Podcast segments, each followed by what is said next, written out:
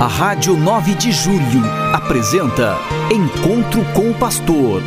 Na palavra do Arcebispo Metropolitano de São Paulo, Cardeal Odilo Pedro Scherer. Vós sois meu pastor, ó Senhor, nada me faltará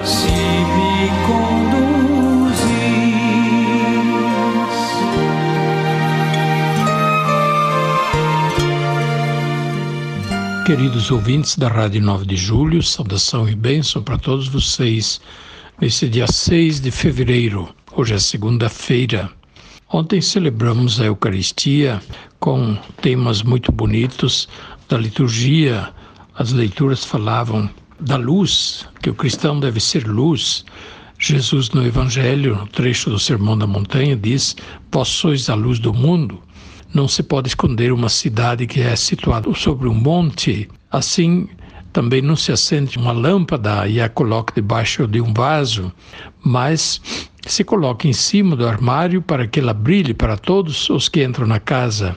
Assim, Jesus diz: brilhe a vossa luz, para que, vendo as vossas obras boas, os homens deem glórias a Deus Pai. Pois bem, o tema da luz também aparecia na primeira leitura, profeta Isaías, e também no Salmo, onde se fala da luz de Deus que brilha, ou então da, das pessoas que mergulham nas trevas, e, ou saem das trevas e veem a luz, que a luz de Deus acompanha o justo e não o abandona. Nós todos, quando fomos batizados, recebemos uma luz. A luz da vela simbolizava a luz da fé. A chaminha da vela é um símbolo da chama da fé que está dentro de nós, a luz da fé que se acendeu com a graça do Espírito Santo no batismo. E esta luz brilha em nós. Nós devemos alimentá-la com a oração, a palavra de Deus, com a escuta de Deus e devemos seguir esta luz que é também a nossa consciência. Deus colocou em nós a luz da consciência para nos orientar em relação ao que devemos fazer, o que devemos evitar, o que devemos decidir e assim por diante. A noção do que é bom, do que é mal, isso todos podem conhecer, pois é a luz de Deus que brilha, a luz de Deus que Ele não nega a nós, a ninguém. E, portanto, por essa luz, minimamente todos devem se guiar. Mas Deus enviou também o seu Filho como luz do mundo e ele é a luz que brilha mais fortemente.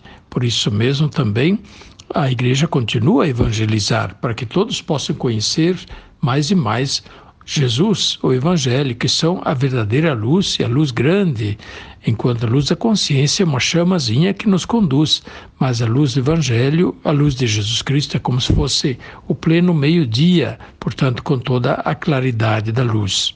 Pois bem, sejamos todos nós discípulos da luz, sejamos luz do mundo, como Jesus pede, e nós seremos luz do mundo se nós praticarmos o que é bom, se nós orientarmos nossa vida segundo princípios bons. Quando pecamos, quando nós praticamos ações más, então nós mergulhamos nas trevas, a nossa luz se apaga. Mas quando praticamos o bem, as obras boas, as obras de misericórdia, de justiça, solidariedade, então a luz de Deus brilha em nós. Procuremos ser filhos da luz e não deixemos nunca que as trevas dominem sobre nós.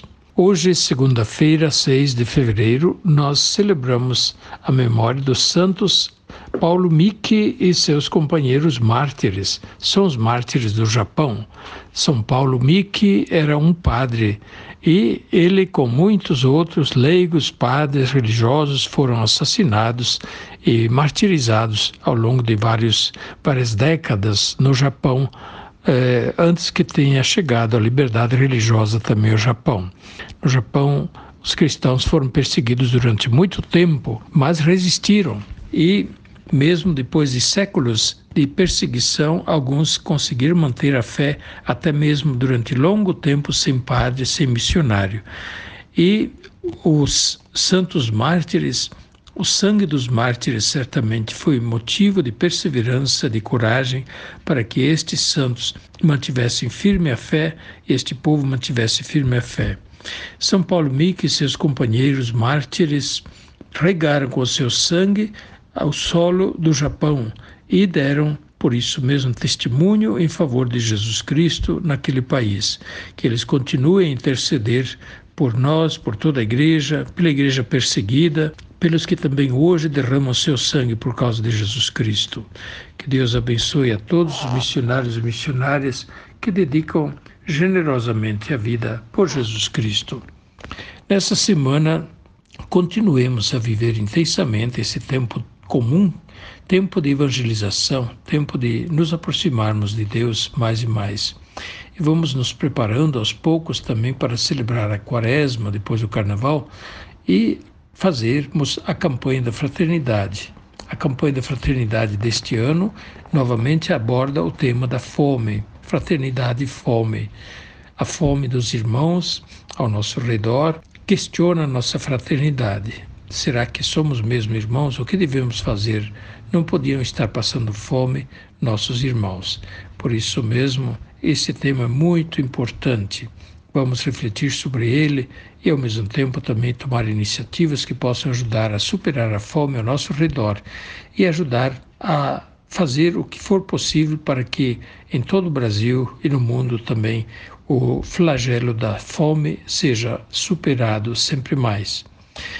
Eu queria também eh, me solidarizar com a igreja da Diocese de Trieste, na Itália, da Diocese de Trieste, nós tínhamos aqui em São Paulo uma missionária leiga, Loredana Vegini. Ela era professora de, era de religião, era catequista e estava trabalhando justamente num projeto de catequese com teatro. Chamava ela de bibliodrama, ensinações bíblicas para ajudar na catequese. Ela teve, infelizmente, um acidente grave no início deste mês, dia 1 sendo atropelada por um ciclista, veja só. Ela estava na rua, na faixa de pedestre, atravessando a rua, e um ciclista que estava fugindo da polícia porque ele tinha feito um assalto, ele acaba atropelando essa missionária loredana. E ela bateu a cabeça, logo entrou em coma e ontem à noite ela veio a falecer. Uma grande pena é, temos que estar sempre atentos a cuidar bem da vida, do cuidado com as pessoas, não expor a nossa vida nem a vida de ninguém ao risco no trânsito. Mas rezemos por Loredana, agradeçamos a Deus pelo trabalho que ela fez e o bem que ela semeou. Ela era também, ela estava numa comunidade nova chamada A Semente e ela semeou muita boa semente através do trabalho dela na catequese. Que Deus a acolha e a recompense. E eu também peço a oração de todos vocês por Loredana Vegini. Que Deus abençoe a todos e lhes conceda sua paz. A bênção de Deus Todo-Poderoso, Pai, Filho e Espírito Santo, desça sobre vós e permaneça para sempre. Amém. A Rádio 9 de Julho apresentou Encontro com o Pastor, na palavra do Arcebispo Metropolitano de São Paulo Cardeal Odilo Pedro Scherer. Vós sois meu pastor, ó Senhor, faz